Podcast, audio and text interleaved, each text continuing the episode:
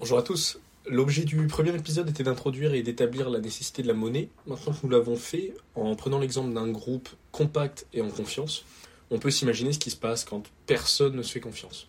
La confiance ici, c'est très terre à terre. Je parle bien d'un monde où on ne peut pas croire avec certitude que les autres joueurs de la partie économique seront respectueux du paiement de leurs dettes.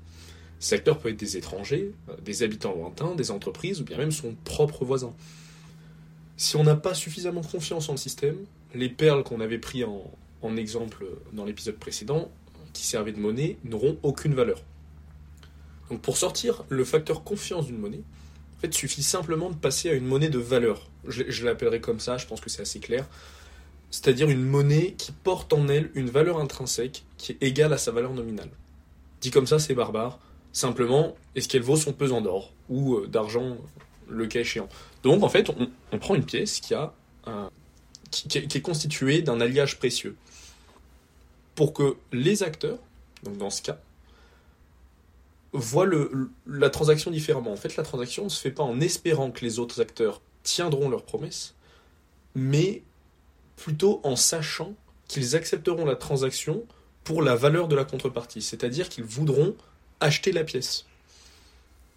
Bon, en l'occurrence, une pièce d'argent, une pièce d'or, euh, qu'importe. En fait, la transaction se passe plutôt dans le sens où on se demande que serais-je prêt à faire pour obtenir la pièce en question Car elle a de la valeur. Dans ce cas, la transaction euh, peut s'effectuer même sans confiance relative avec les différents acteurs. L'histoire nous a montré euh, euh, l'utilisation, les limites d'une telle monnaie de valeur. Le monde a cependant tendu à décorréler la valeur de la monnaie de la valeur intrinsèque, au point d'arriver à une monnaie à l'heure actuelle, une monnaie scripturale, faite de chiffres affichés sur un ordinateur, comme nous connaissons aujourd'hui sur nos comptes en banque notamment, ou lors de nos virements, ou paiements par carte. On se retrouve à avoir une monnaie qui ne vaut, qui n'a aucune valeur euh, intrinsèque.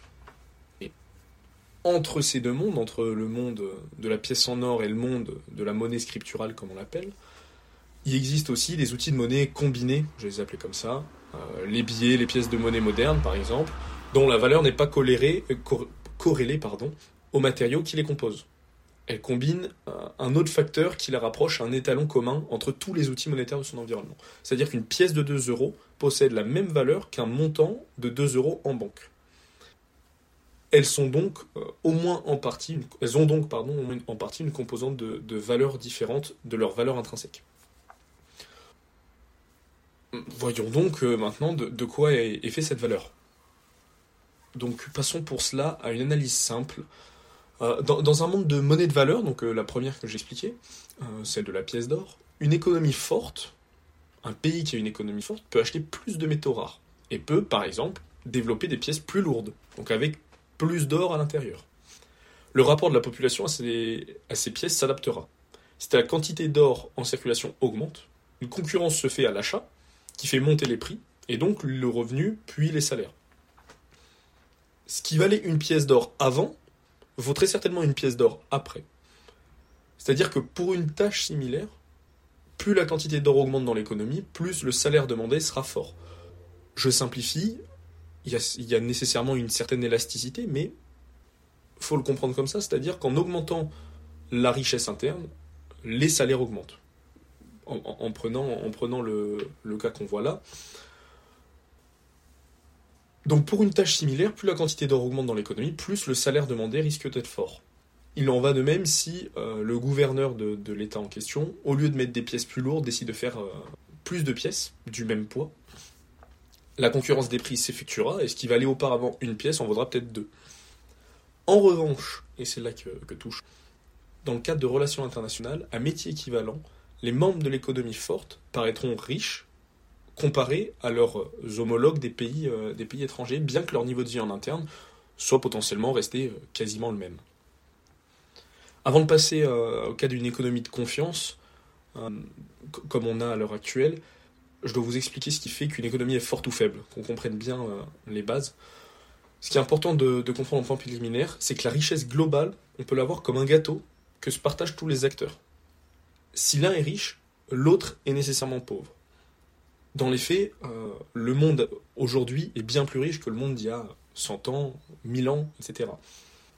On est globalement, on a beaucoup plus de confort, d'accès à la santé, la sécurité, et ainsi de suite. Nous sommes plus riches que dans, dans l'histoire. À l'heure actuelle, on, a des richesses que les rois n'avaient pas il y, a, il, y a quelques, il y a quelques siècles.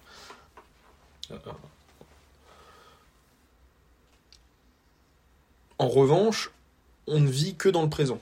Donc nous n'avons qu'une seule terre et qu'une seule temporalité. Donc on ne peut pas évoluer à travers ce temps. Donc le gâteau est un gâteau théoriquement fixe à un instant T. Au sein de ce gâteau, certaines économies ont une part plus grosse que d'autres. Cette part n'existe qu'en se comparant aux autres, ou plus précisément, pour avoir une plus grosse part, il faut gagner sur celle des autres. Je pense que vous commencez à comprendre où je veux en venir. La richesse d'un pays, c'est sa capacité à vendre à l'étranger, à consommer et produire en interne, et à acheter peu, le moins possible en externe.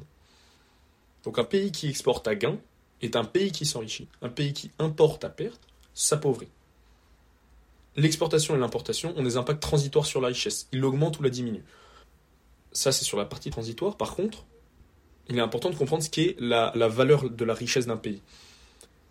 Et celle-ci, elle peut être vue de plusieurs manières, mais euh, on va s'accorder sur euh, le fait que la valeur aujourd'hui d'un État, c'est la valeur actualisée de tout son patrimoine.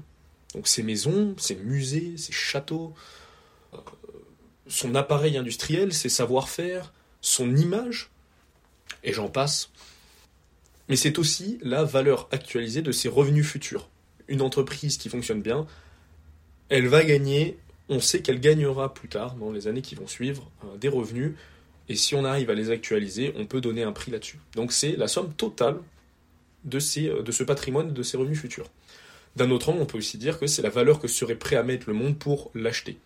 Quel est le prix d'achat de tout ce qu'on pourrait posséder Après, ça, ça reste très théorique, hein, parce que, évidemment, c'est euh, dans les faits euh, à, imaginer. Si on repart sur ce que j'ai dit précédemment, si la valeur de mon pays vaut 100 et que je fais importer des produits pour 20, que je consomme entièrement, je donne donc 20 à un autre pays, sans produire plus.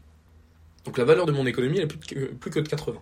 J'ai donc importé, consommé sans produire, nécessairement perdu la valeur. A contrario, si j'importe 20, que je produis en interne avec une valeur ajoutée et que je revends à l'externe 30, je me suis enrichi de 10 et je vaux désormais 110. Simple calcul à faire. Donc, la fameuse balance commerciale joue son rôle de régulateur. En revanche, on voit aussi, elle n'est pas unique, euh, l'unique mesure.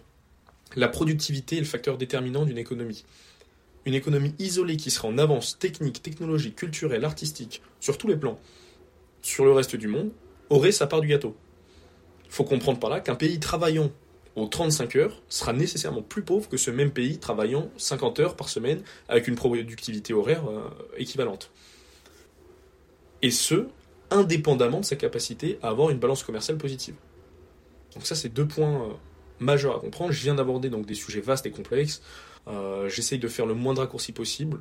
On détaillera à l'avenir, si besoin, euh, les nuances de, développement que je viens de faire. C'est assez, euh, assez évident. N'hésitez pas d'ailleurs à me faire dessus. Revenons-en à nos moutons. La somme de monnaie en circulation dans une économie représente la richesse à un instant T d'un pays. Comprenez bien cette phrase. La monnaie en circulation dans une économie, donc si on ne prend pas l'épargne, hein, tout ce qui circule, dès que vous dépensez de l'argent, la monnaie en circulation dans une économie représente la richesse d'un pays. C'est-à-dire que la somme de monnaie totale dans cette économie, la valeur hein, de cette monnaie qui est en circulation, est égale à la richesse de ce pays. On rentrera plus dans le détail dans les relations monétaires plus tard, notamment pour ce qui est de l'inflation, mais simplement comprenez cette égalité. Elle est assez structurelle, elle vous permet de comprendre un tas d'autres choses. Dans le cas d'un pays souverain, évidemment, hein, en, en l'occurrence, la France n'étant pas souveraine, l'euro ne représente pas sa richesse, mais plutôt celle des pays membres euh, de la zone économique. Cette affirmation est assez intuitive, on ne passera pas des heures à la démontrer parce que des, économistes pardon, plus talentueux en ont fait de livres entiers, ça prendrait quelques temps, mais euh, comprenez-la bien. Bon, je vais revenir du coup à l'exemple de la monnaie de confiance, vu qu'on a fait la monnaie, euh, la monnaie de valeur, là pour le cas de la monnaie de confiance, là où une économie forte n'a pas besoin d'acheter des métaux rares pour stocker sa richesse, étalonner ses valeurs et commercer, une amélioration de l'économie se traduira par une augmentation de la valeur de l'unité monétaire. Comme je vous l'ai dit précédemment, vu que la somme de monnaie, la somme de la valeur des monnaies euh, est égale à la richesse d'un pays, si un pays s'enrichit, la valeur de sa monnaie augmente. S'il n'a pas augmenté la quantité d'unités de monnaie dans son économie, simplement, c'est les unités de monnaie qui vaudront de plus en plus cher. Donc, une amélioration de l'économie se traduira par une augmentation de la valeur de l'unité monétaire à due concurrence de l'enrichissement total. C'est-à-dire que le porteur de monnaie s'enrichira à due concurrence de la quantité de monnaie qu'il possède. La situation, elle est similaire à l'exemple d'une monnaie de valeur où la pièce devient plus lourde en fait. C'est exactement le même concept. Dans le même cas, les habitants du pays subiront euh, la concurrence des prix, la vie coûtera plus cher et les salaires augmenteront pour euh, obtenir une situation locale quasi équivalente, un peu comme la Suisse. Si on prend l'exemple de la Suisse comparé à la France, une femme de ménage en Suisse est payée, j'exagère un peu, mais pas trop loin du, salaire minimum. En France, elle sera payée pas trop loin du salaire minimum. Et dans les deux pays, elle n'est pas riche. Par contre, au salaire minimum suisse, si elle part à l'étranger, elle se rend compte qu'elle a énormément d'argent. Donc c'est en partant oui, à l'étranger que ou, ou, en faisant importer des produits que euh, le cas des Suisses, hein, euh, ils se rendront compte qu'ils sont riches. Je pense que pour conclure, on peut voir que les impacts sont similaires, qu'importe la, monnaie choisie. Les impacts sont similaires si l'intervention de l'État euh, vise à rendre la monnaie, à rendre la valeur aux acteurs économiques de la façon la plus juste, donc à due concurrence de la quantité de monnaie qu'ils possèdent. En revanche, il existe de nombreux mécanismes qui peuvent être utilisés et qui sont euh, utilisés toujours, euh, avec de bonnes intentions derrière pour éviter euh, ce juste retour des choses. On l'étudiera à l'avenir évidemment. Je pense que déjà on est sur quelque chose d'assez touffu. N'hésitez pas à me dire si c'était clair. Je fais cet épisode 2 qui est un peu plus complexe que le premier. J'ai essayé de l'écrire pour éviter de partir dans tous les sens. Vous me direz si ça fait trop lu, s'il faut que je je sois un peu plus, un peu plus lent sur, sur mes explications. Je pourrais le refaire en partie potentiellement. Voilà, en tout cas, passez une très bonne fin de journée. Au revoir.